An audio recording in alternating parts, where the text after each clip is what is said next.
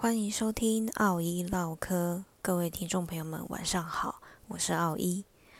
不知道各位家中有养猫猫狗狗的铲屎官们，会不会帮自己家里的毛小孩按摩呢？我所说的按摩，可不是啊拍拍屁股啦、摸摸头、挠挠下巴这一种的。我说的是真的，就像帮人按摩那样子的按摩。呃，不知道各位铲屎官有没有这一项技艺呢？奥一最近解锁了这一项技能。为什么会 说解锁这项技能？因为我们这些做铲屎的，不可不都是工具人吗？那解锁的可不就是技能吗？啊，这世界真是变了，真的是反转了。奥一为什么最近会呃开始帮家中的猫咪按摩呢？就是因为前阵子家里面的猫咪因为肠胃炎的关系，嗯，它因为不舒服，所以它会主动来找我。那它也那个时候开始享受我对它的抚摸。然后我就发现，当我在帮他按摩他的腹部跟肚子的时候，他似乎得到了缓解，也特别的舒服。要知道，平常帮要帮猫咪按肚子，可不是每一只猫都愿意的。有的猫甚至很讨厌你摸它的肚子。但是我想那个时候可能它真的不太舒服，所以。当我在帮他按摩肚子的时候，他真的蛮享受的，也由此刻开始，呃，最近他每天都会要我帮他按摩。虽然他的肠胃炎已经好了，但是他似乎也发现这个很舒服，所以呢，他每天都会需要我来一项这个服务，大概可能会两三次吧。那。也因为这个原因，我开始去好奇这件事情，嗯，是不是真的可以帮猫咪做不一样的按摩？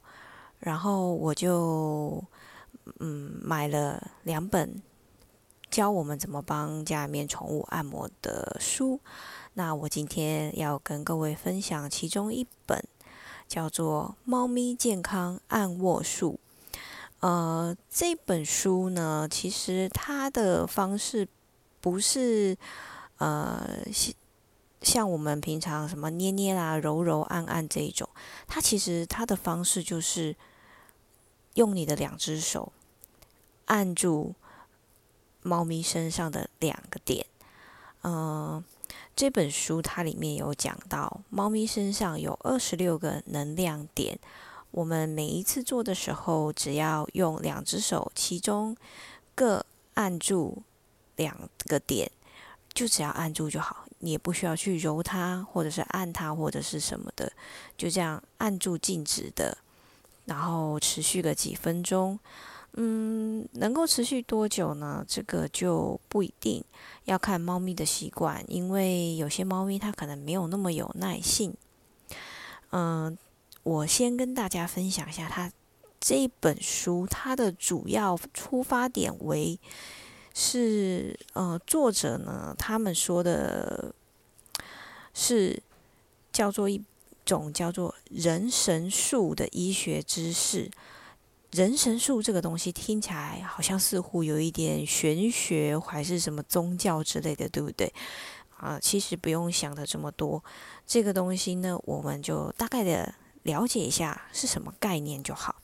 它其实里面讲的是说，嗯，其实人神术这个东西，我们人一生下来就具备，只是我们不知道而已。而且在我们的生活中会不知不觉的去运用它。它里面有举例，这蛮好玩的。他说，比如说像我们思考的时候，我们可能会用两只手。支着头，这个时候呢，就可以活化你大脑的特定区域，帮助我们回想啦。然后像有时候我们小的时候，小朋友在学校上课的时候，可能会把两只手坐在屁股下，这样子好像精神就更集中了一点，听课会更专心。嗯，或者是说啊，当我们的双手抱着胸的时候，可能会触动肘部的某一个点，帮助我们展现好像我们的权威与与气势。嗯，那如果当我们本能的把手放在自己或者动物身上的某个疼痛部位，这其实也是有所谓的安抚效果。嗯，他的意思就是说，其实我们人人都懂的人神术，只是我们要怎么把它召唤回来。他其实有讲到啊，这种是温和的治疗技术，其实主要目的就是用来调节生命的能量。那不只适用于人，也适用于猫狗身上。那主要是把手放在特定的部位，就可以使生命的能量去流动它，启动自我自治愈的力量，减轻疼痛，缓解症状。其实他这里面有讲到很重要的一点，就是说，呃，这个人神术呢，它不不能够取代医疗。如果你家中的猫小孩他生病了，还是必须要去看医生。那这种按摩按握术呢，只是用来做医疗的辅助，就是当你在家里面照顾猫小孩的时候。你可以用这个方式帮助他缓解他的疼痛啦，安抚他啦，然后让他在生病的这个过程中能够啊快速的好起来，甚至他可以在宠物临终的时候做这件事情，能够帮助他呃宁静安宁的度过。即将要离去的这一段时间，嗯，这个东西呢，奥一奇奥一是有适用在我们家的猫咪身上。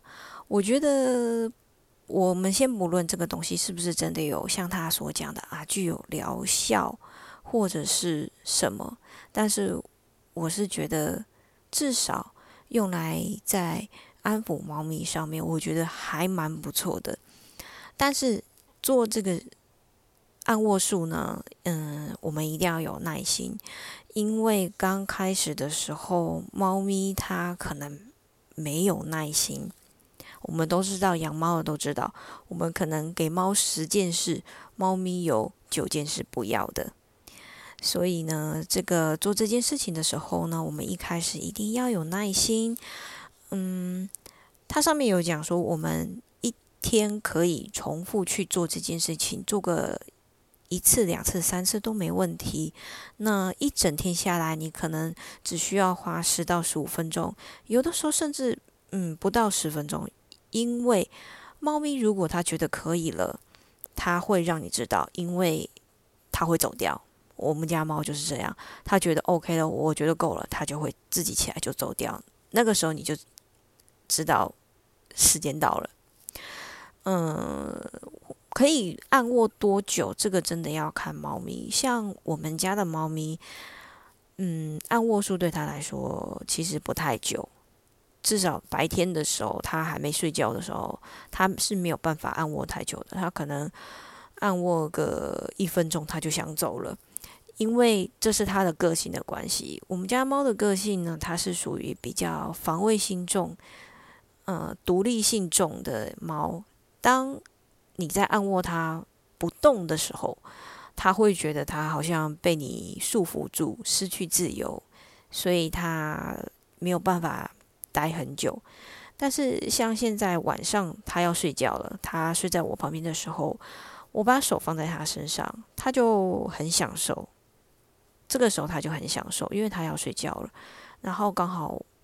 我把他手放在他身上，对他来说是一种不错的安抚效果。所以呢，我觉得这个东西大家有兴趣的话，可以试试看，甚至也可以买这本书回来读一下，可以照着上面做。嗯，这个东西其实真的不用担心自己会做错，因为猫咪身上，哪怕它讲的是。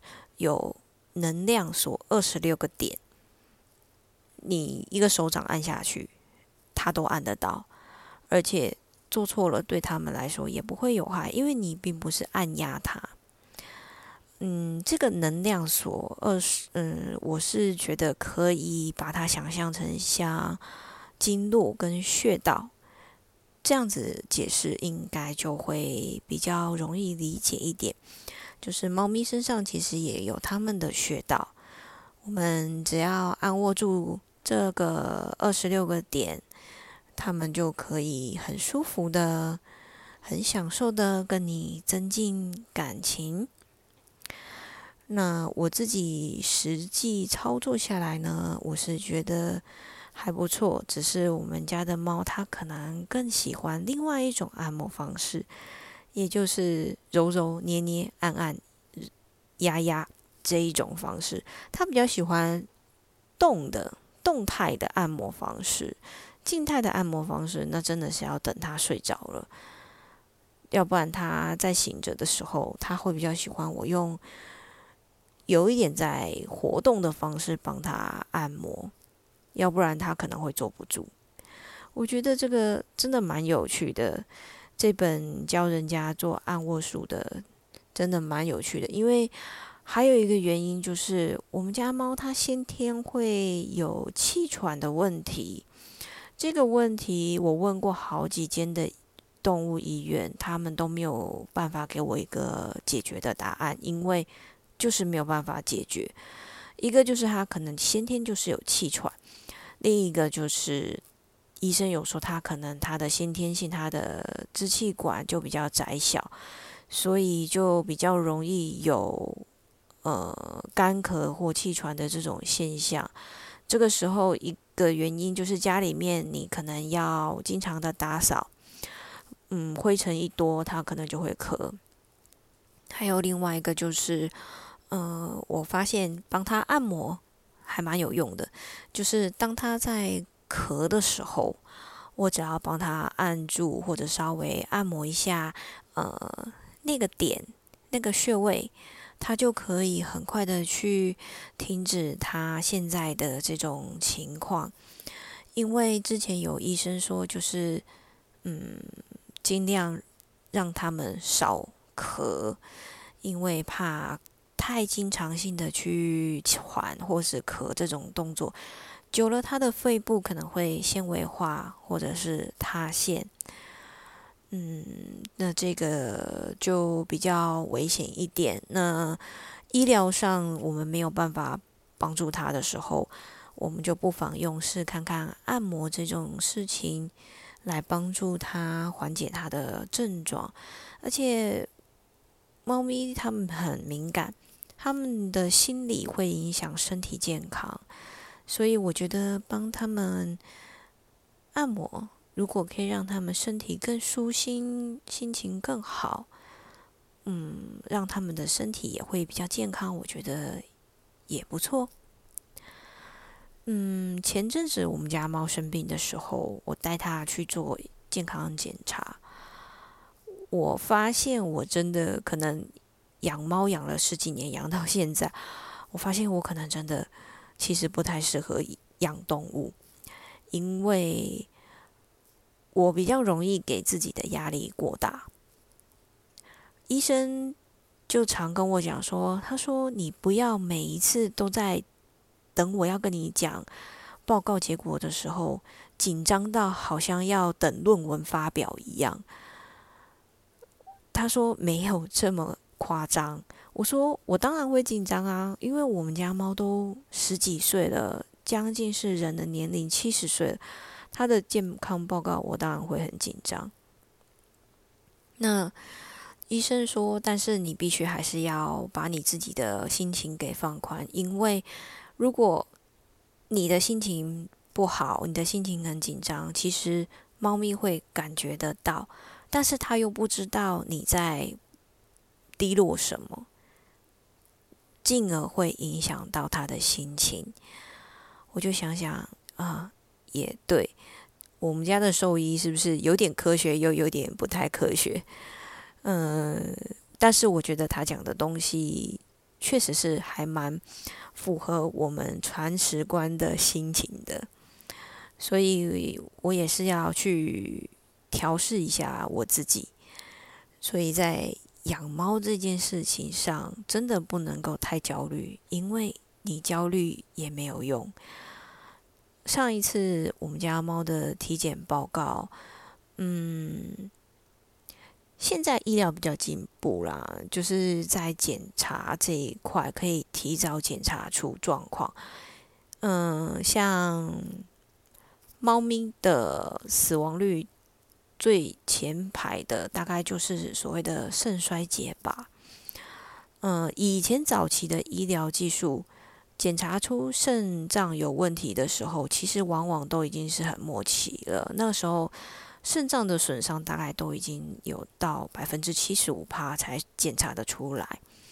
但是现在的有一项新的技术，就是你可以在肾脏损伤有达百分之二十五趴的时候，就能够检查的出来，他的肾脏开始有呃不好的现象。那我们家猫咪上一次体检的时候，就是有检查出它的肾脏开始有呃老化的现象。那我就很紧张啦，因为距离。前一次检查也不过就相距了半年而已，半年之间，嗯，差别怎么？诶，本来都是正常的，怎么这一次检查肾脏就出了问题？我开始就很紧张。那医生就跟我说，因为他也年纪大了，肾脏老化这件事情是不可逆的。这个也没有办法，那我们只能够提早知道，然后提早帮他做一些预防，然后以延缓它的老化速度。其实，猫咪的肾衰竭呢，跟狗狗跟人的状况都蛮像的，就是只是猫咪为什么它们通常会。好发比例会这么高，就是因为，呃，他们肾脏所谓的肾元素比狗跟人少很多。什么叫肾元呢？就是举例来说，我们拟人化好了，呃，他们的我们的肾脏里面有员工在工作，这些员工我们叫肾元。嗯，肾元他们在工作的时候。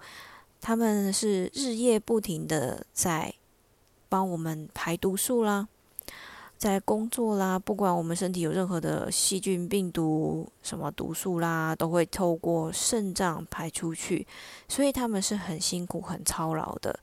所以时间久了，他们会开始逐渐老去、退化、退休、死亡。那这些死亡的员工呢，就是不会再生的，那只会不停的减少。所以像猫咪，他们的肾源好像大概也才二十万吧，也就是说，他们的员工大概就二十万个员工。狗狗好像是，哦，没记错，好像是四十万还是五十万。人类好像。人类好像是一百万还是两百万？嗯，记得不太清楚了。总之呢，这个比例来说落差是很大的。你看，像猫咪的肾肾脏员工这么的少，所以而且又是死亡又不会再补回来，它不像肝脏会再生，那又是不可逆的状态。所以为什么猫咪的肾衰竭的？好发率会这么高，就是这个原因。那我现在呢，也就是帮我们家猫咪转换一下饮食的习惯，主要就是帮它以吃食主食罐比较比例高一点，去取代以前以干饲料比例多的现象。但是其实。也不能够太过头，因为其实你让他们，我们都会希望他可以大量的喝水，但是其实一来很难，二来灌水对他们来说并不是一件很好的事情。嗯，而且大量的灌水其实也会造成肾脏的负担，所以我觉得稍微调整一下，湿食的比例稍微提高一点，嗯，其他的就不需要太过于做的太过 over，以免造成猫咪心理的压力、身体的压力，可能反而会不好。因为毕竟我们家猫现在也十四岁了嘛，嗯，有时候要告诉自己，只要有精力照顾它就好，直到他临终的那一刻，你才不会感到后悔。我觉得，不管是对待生物啊、动物，或者是身边的家人、父母都应该要这样，在他们还活着的时候，能够好好的照顾他们；在他们临终的时候，才不会有遗憾，才不会后悔。OK，这就是我今天的分享。嗯，其实。我们家猫喜欢另外一种按摩方式。之后如果可以的话，我想把它拍成影片，然后我把它放在 YouTube。呃，有兴趣的观众朋友可以来看我是怎么帮我们家猫咪按摩的。OK，这就是我今天的分享。那么各位听众朋友们，晚安。